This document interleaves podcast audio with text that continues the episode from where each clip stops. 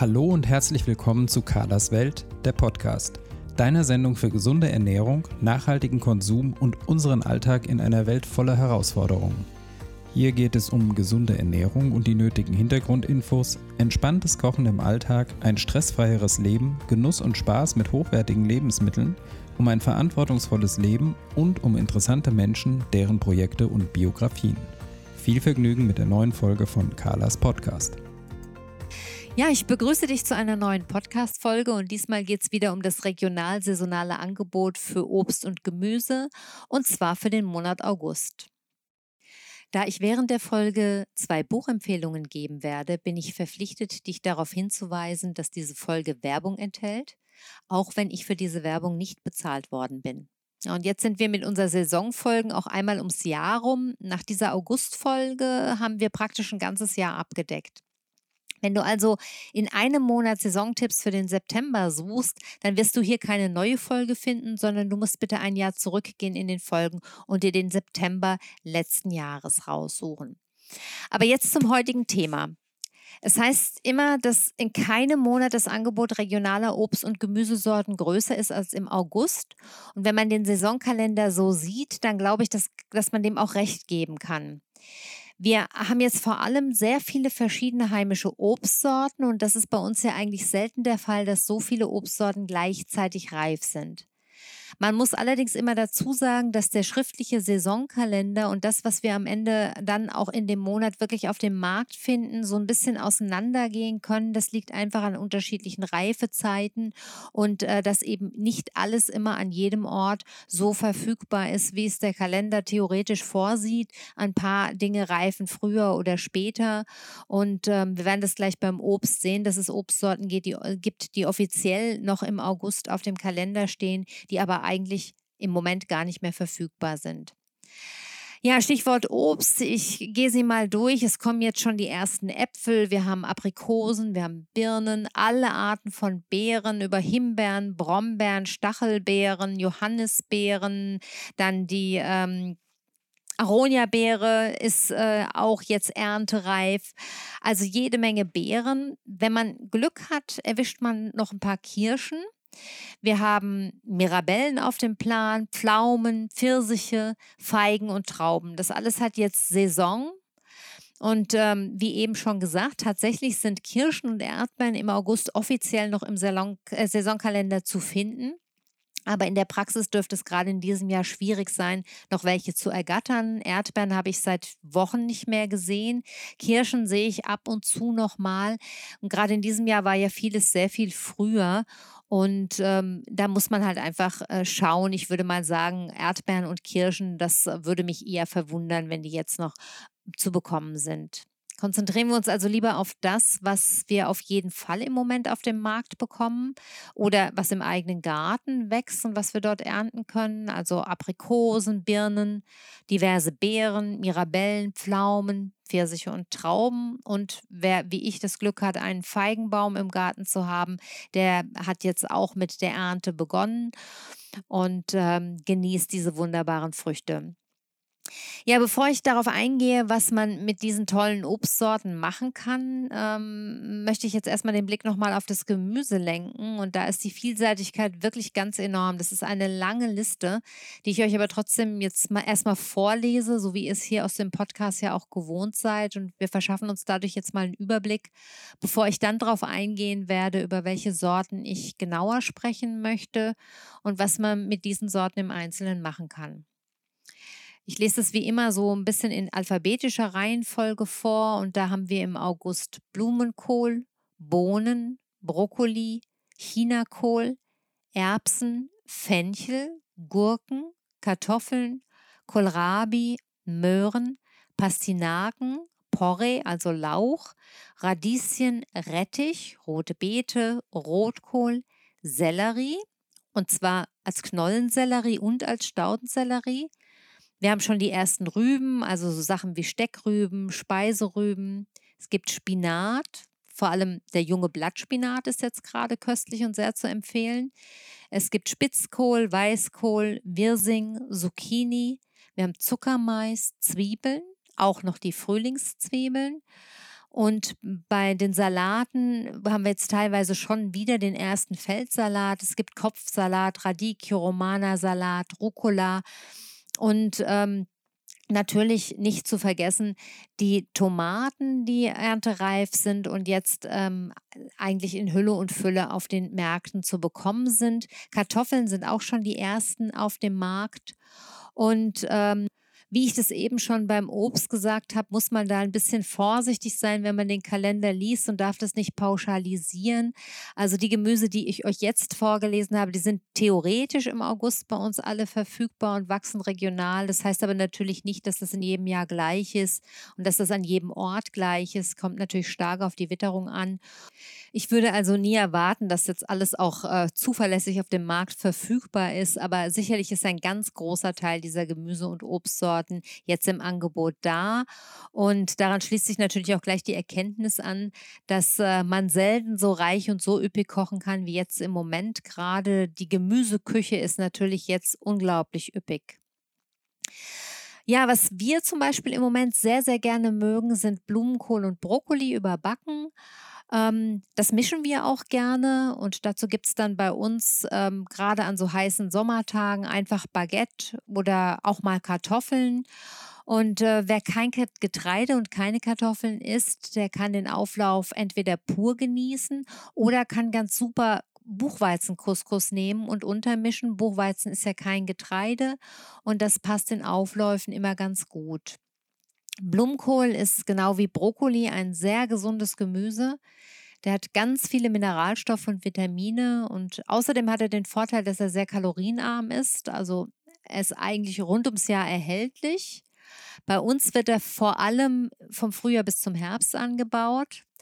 Und was mir sehr wichtig ist zu sagen, ist, dass du beim Kauf wirklich darauf achten solltest, dass die Blätter schön grün sind und dass der weiße Teil von Kohl wirklich noch gut von den Blättern umschlossen wird. Und äh, dass dieser, diese weiße, man nennt das die Blume, also der weiße Teil, die weißen Rosen des, äh, des Blumenkohls, dass die keine Flecken haben. Denn diese Flecken sind nicht ähm, einfach nur äh, braune Flecken, sondern oft Schimmel oder faule Stellen. Und das ist auch das eigentliche Problem beim Blumenkohl, dass der eben oft schon, wenn er im Handel ist, braune oder schwarze Flecken hat und äh, sehr selten wirklich in erntefrischem Zustand auf dem Markt ist. Ähm, das ist übrigens auch nicht so, wie viele glauben, dass Blumenkohl sich sehr lange im Kühlschrank hält. Also da hält er ein bis zwei Tage. Man sollte ihn nicht so lange aufheben. Und wenn man ihn länger lagern will, dann macht es Sinn, die Röschen äh, zu blanchieren, in Eiswasser abzuschrecken und dann einzufrieren. Also ihn nicht einfach so liegen zu lassen. Blumenkohl kennen viele von uns als Beilage oder eben überbacken, wie ich es eben schon erwähnt habe.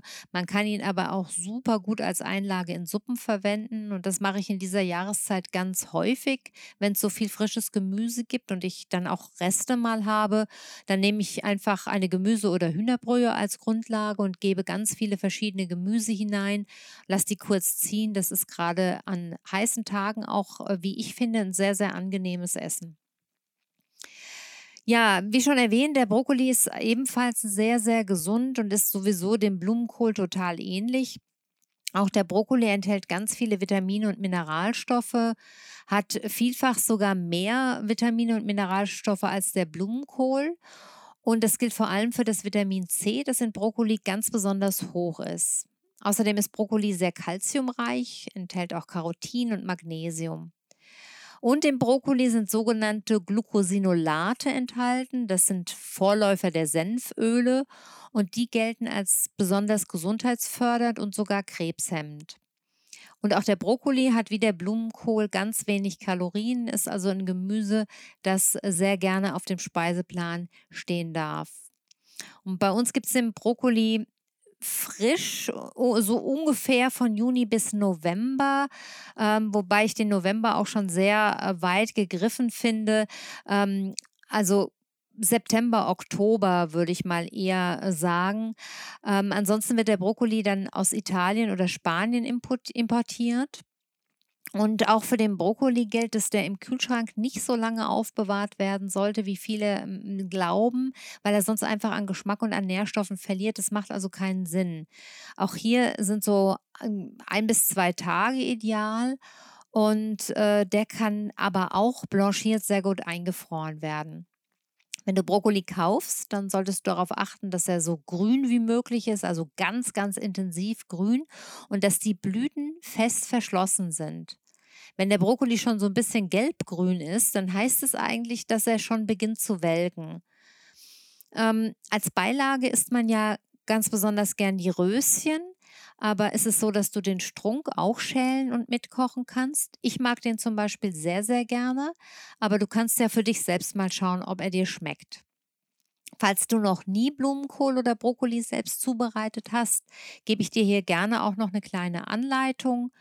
Da musst du nicht viel machen. Du zerteilst den Kohl einfach in kleine Röschen, du spülst ihn gut ab und gibst ihn dann in kochendes Salzwasser und gast den je nach Geschmack bissfest oder ein bisschen, ja, bisschen weicher. Da musst du einfach mal schauen, was dir zusagt und was dir schmeckt. Ähm, und das ist wirklich sehr, sehr einfach zu machen und ähm, auch wirklich sehr simpel. Und ähm, dann kannst du hinterher ähm, entweder ein bisschen Olivenöl ähm, auf, den, auf den Kohl geben oder du kannst, wenn du möchtest, auch ein bisschen Butter dazu tun und dann einfach mal schauen, was dir schmeckt und wie du ihn am liebsten magst. Ja, jetzt kommt auch schon wieder der erste Knollensellerie, Knollensellerie, nicht Sollerie, sondern Sellerie. Da bin ich immer ganz dankbar, weil wir Sellerie sehr viel verwenden in der Küche. Und ähm, der ist jetzt, dadurch, dass er keine Lagerware ist, kommt er jetzt mit dem Grün auf den Markt. Und ähm, den kannst du jetzt super gut frisch genießen. Also wenn er nicht, wenn er frisch frisch kommt und eben nicht gelagert ist, dann ist er auch weicher und feiner. Das heißt, du kannst ihn roh essen, zum Beispiel im berühmten Waldorfsalat. Ich habe da ja meine eigene Variante, die ich einfach Selleriesalat mit Käse nenne. Und dafür reibe ich den Knollensellerie. Das heißt, ich schäle ihn natürlich vorher, dann reibe ich den Knollensellerie auf einer groben Reibe. Und das gleiche mache ich mit etwas Hartkäse. Und das Ganze schmecke ich mit Olivenöl, Apfelessig, Salz und Pfeffer ab. Und in den Salat kann man dann, wenn man möchte, auch noch zusätzlich einen Apfel reinreiben oder man kann auch Nüsse reingeben. Walnüsse schmecken hier zum Beispiel super. Ich habe das auch mal für den Blog dokumentiert und stelle euch den Link zu dem Rezept auf jeden Fall auch mal in die Show Notes. Aber es, das ist tatsächlich auch sehr simpel und ganz intuitiv. Was jetzt auch Saison hat, ist der Staudensellerie und äh, dessen Saison geht ja so ungefähr im Mai los und geht durchaus bis in den Spätherbst und frühen Winter hinein. Staudensellerie, das hat sich inzwischen rumgesprochen durch die Popularität von Anthony William, zu dessen Theorien ich so eher ein gespaltenes Verhältnis habe. Das tut hier nichts zur Sache. Äh, also jedenfalls ist Sellerie ein sehr, sehr gesundes Gemüse. Ob das so extrem gesund ist, wie der momentane Hype ihm nachsagt, das sei mal dahingestellt. Denn das haben wir ja schon bei vielen Lebensmitteln in den letzten Jahren erlebt, dass sie einen Hype durchlaufen und dann auch sehr, sehr teuer werden und äh, dieser Hype dann irgendwann wieder abflacht. Beim Staudensellerie ist es genauso, gerade Bio-Staudensellerie. Äh, wer den kauft, der weiß, dass der in der letzten Zeit extrem teuer geworden ist, was natürlich an der gestiegenen Nachfrage liegt. Und trotzdem lohnt es sich, ihn ab und zu zu kaufen, auf dem Speiseplan zu haben, weil er tatsächlich viele Antioxidantien enthält und viele ätherische Öle, die gesund sind, Vitamine, auch viele Mineralstoffe. Und die werden natürlich in Rohmzustand am besten behalten. Und äh, Staudensellerie ist gerade für Salate unheimlich flexibel.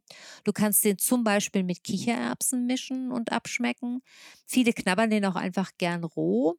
Und du kannst generell ähm, den schön in Salate beimischen oder ihn auch pur wieder mit Nüssen zum Beispiel ähm, äh, vermischt und äh, mit Olivenöl abgeschmeckt ganz, äh, ganz feine Salate machen.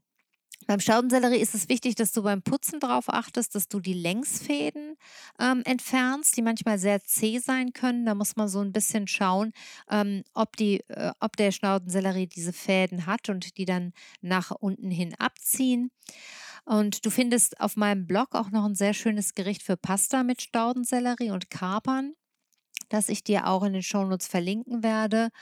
Und dort habe ich das Gemüse Ähm, wie gesagt, äh, mit Pasta gemischt und gekocht. Du kannst es aber auch super in dieser Variante, die ich da vorstelle, als Beilage essen. Ja, wenn es die wunderbaren frischen Landgurken und die neuen Kartoffeln gibt, dann machen wir sehr gerne einen Salat mit beidem. Dazu nehme ich äh, kleine Frühkartoffeln und gar sie in der Schale. Und dann werden Kartoffeln und Gurken geschält, ähm, in mundgerechte Stücke geschnitten. Und ich gebe dann beides in eine Schüssel, gebe gehackten Dill und Creme fraiche dazu und schmeckt das Ganze auch wieder mit Olivenöl und Apfelessig, Salz, Pfeffer ab. Und das äh, ist ein, äh, meiner Meinung nach ein Gericht, das als Hauptgericht absolut ausreichend ist, weil es durch die Kartoffeln natürlich auch sehr sättigend ist. Und wenn du es im Kühlschrank gut durchziehen lässt, dann ist es auch an heißen Sommertagen ein ganz wunderbares Gericht. Eignet sich aber auch prima als Mitbringsalat, wenn man irgendwo zum Grillen eingeladen ist und überhaupt auch als Beilage für ähm, gegrilltes. Ja, und das jetzt ist auch die Jahreszeit für die typische Zucchini-Flut. Das kennt jeder, der äh, einen Garten hat, dass es, man zum Teil dann riesige Zucchini ernten kann und manchmal überhaupt nicht nachkommt, die zu verarbeiten. Zucchini schmecken ja generell am besten, wenn sie kleiner sind. Das gilt ja für ganz viele Gemüse. Umso größer sie wachsen, desto, ähm, ja, desto weniger Geschmack haben sie oft. Und wenn sie klein und zart sind, schmecken sie gut, aber Zucchini wachsen halt wahnsinnig schnell und werden auch unheimlich schnell sehr, sehr groß. Wir haben auch wieder zwei Zucchini-Pflanzen im Garten und ähm, wenn wir mal ein Jahr haben, wo wir keine Pflanzen, dann kaufen wir die natürlich um diese Zeit, weil man mit Zucchini wirklich super lecker kochen kann. Ähm, wir machen im Moment äh, viel Zucchini-Pflanzerl, das heißt so eine, so eine Art Buletten aus Zucchini. Und da stelle ich euch auch mal ein Rezept von mir in die Show Notes. Es gibt aber auch ein ganz tolles Rezept von äh, Haya Molcho aus dem Kochbuch Balagan, das ich extrem empfehlen kann. Und sie macht die Zucchini-Pflanzerl mit Bulgur und ähm, mit Feta-Käse und Parmesan und gibt auch geröstete Mandeln dazu und Minzblätter. Das finde ich eine ganz, ganz tolle Kombination. Das lohnt sich sehr, das auszuprobieren. Also im Moment äh, steht es bei uns fast einmal die Woche ähm, auf dem Plan. Ähm, wie gesagt, ich schreibe euch den Link zu dem Kochbuch mal in die Hashtags, ähm, weil ihr dort in dem Buch äh, ganz viele tolle Rezepte findet, auch für gefüllte Zwiebeln. Denn Zwiebeln haben ja jetzt auch Saison und zwar diese weißen Zwiebeln, auch die schönen großen Gemüsezwiebeln, aber auch die großen Frühlingszwiebeln. Ich weiß nicht, ob ihr die kennt. Also was bei uns als Frühlingszwiebeln so äh, bekannt ist, sind ja meistens diese kleinen Runden mit dem Grün dran. Es gibt die aber auch in einer großen Variante als rote Zwiebeln und als äh, weiße Zwiebeln. Und das ist jetzt die Jahreszeit, wo man die bekommen kann, auch meistens im Bund. Dann sind so meistens drei oder vier Stück in einem Bund und da habt ihr dann diese größeren Zwiebeln unten dran. Und die kann man wunderbar auch füllen oder im Ofen garen, kann man auch ganz toll grillen. Ja, vom Gemüse zurück zum Obst nochmal. Die äh, Obstsorten, die wir jetzt regional erhalten, wir haben es gesagt, also Aprikosen, Birnen, diverse Beeren, Mirabellen, Pflaumen, Pfirsiche, Feigen, Trauben. Das sind natürlich so die Klassiker für den Hochsommer und die brauchen fast keine Erklärung. Viele kann man wunderbar roh essen. Wobei man immer im Hinterkopf behalten sollte, dass äh, hier, man hier auch schnell sehr große Mengen an Fructose zu sich nimmt. Aber die sind natürlich auch ein Klassiker für Kuchen. Ich sage mal, was gibt es Schöneres als einen frisch gebackenen Pflaumenkuchen mit Sahne? Also ich kann da nicht entstehen, nicht widerstehen und ich lasse mir das auch nicht, nicht entgehen und sündige dafür auch gern mal mit etwas Zucker. Wobei ich sogar schon mit Hefeteigen ohne Zucker experimentiert habe, denn wenn die Früchte sehr süß sind, dann funktioniert es durchaus auch. Man muss ein bisschen schauen, ob der Hefeteig dann aufgeht. Der braucht manchmal ein bisschen Zucker, um gut zu gehen, aber auf der anderen Seite macht man Pizzateig ja auch ohne Zucker und der geht auf. Also da kann man durchaus mal so ein bisschen rumprobieren. Ansonsten halte ich so, dass ich mir ab und zu, gerade jetzt in dieser Jahreszeit, so ein Leckerbissen auch mal gönne. Aber ich schaue immer, dass das nicht zur Gewohnheit wird die meisten Kuchen so dieser Bäckereiketten, die sind es überhaupt nicht wert, dass man sündigt. Aber wenn meine Nachbarin selbstgebackenen Apfel- oder Aprikosenkuchen bringt, dann sage ich definitiv nicht nein. So Rezepte für Obstkuchen, ob jetzt mit Hefeteig oder mit dem Rührteig, die finden sich ja zuhauf im Netz. Da kann man einfach mal googeln. Ich werde euch in den Shownotes mal zwei äh, vegane Rezepte zur Abwechslung verlinken aus meinem Fundus. Und ich werde euch auch die Pfirsichtat mit Rosmarin aus dem letzten Jahr verlinken, weil die wirklich ein absoluter Kracher ist. Was ich in dieser Zeit auch gerne mache, sind so Schmorgerichte aus dem Ofen, für die ich dann Obst verwende. Ähm, Aprikosen und Pflaumen passen zum Beispiel ganz toll zu Geflügel. Und es gibt auf dem Blog aus der Anfangszeit auch ein tolles Rezept mit Chicorée und Birnen, das ich euch in den Shownotes verlinken werde. Da dürft ihr euch bitte nicht vom Foto abschrecken lassen. Damals waren wir mit den Fotos noch nicht so professionell aufgestellt und das Gericht ist wirklich super lecker. Ich muss gelegentlich einfach mal ein neues Foto machen und da hochladen.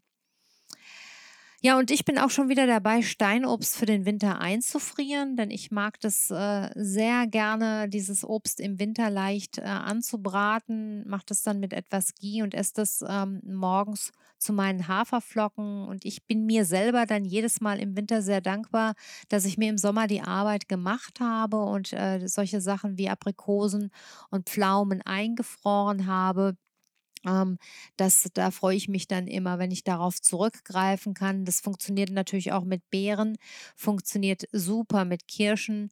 Ähm, es funktioniert nur nicht so gut mit Früchten, die sehr viel Wasser haben. Und was äh, gar nicht funktioniert, ähm, falls du es äh, ausprobieren willst, kann ich dir davon nur abraten, sind Feigen. Da hatte ich im letzten Jahr eine große Flut und habe versucht, die für den Winter durch Einfrieren zu konservieren. Das hat überhaupt nicht geschmeckt. Das war wirklich, das habe ich komplett weggeworfen, leider.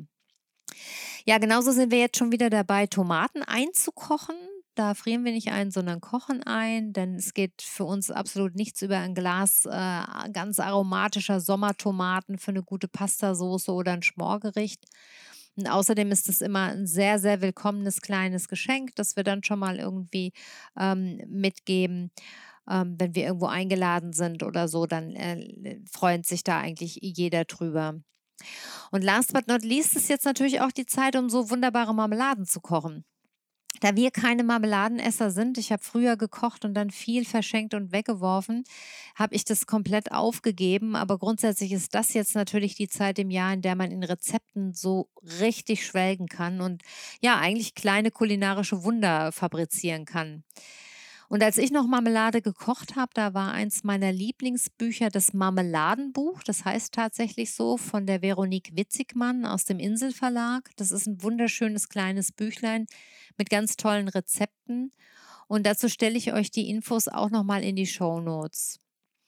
Ja, und diese Kombi, ähm, so als kleine Randbemerkung, also das Buch, das Marmeladenbuch und dann ein Glas Marmelade nach einem der Rezepte aus dem Buch gekocht, das habe ich auch immer ganz gerne verschenkt.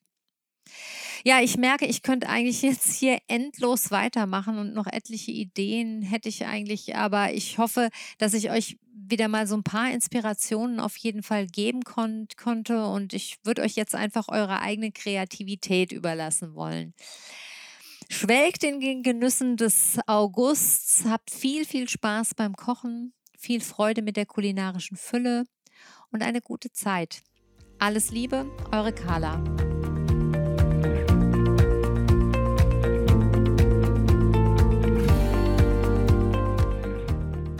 Das war eine neue Folge von Carlas Welt, der Podcast.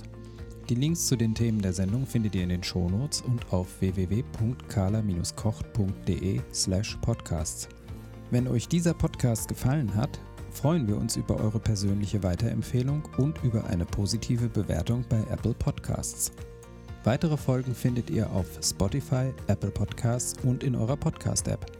Carla findet ihr unter Carlas Welt und Carla kocht auf Instagram, Facebook und Twitter. Vielen Dank fürs Zuhören und bis bald.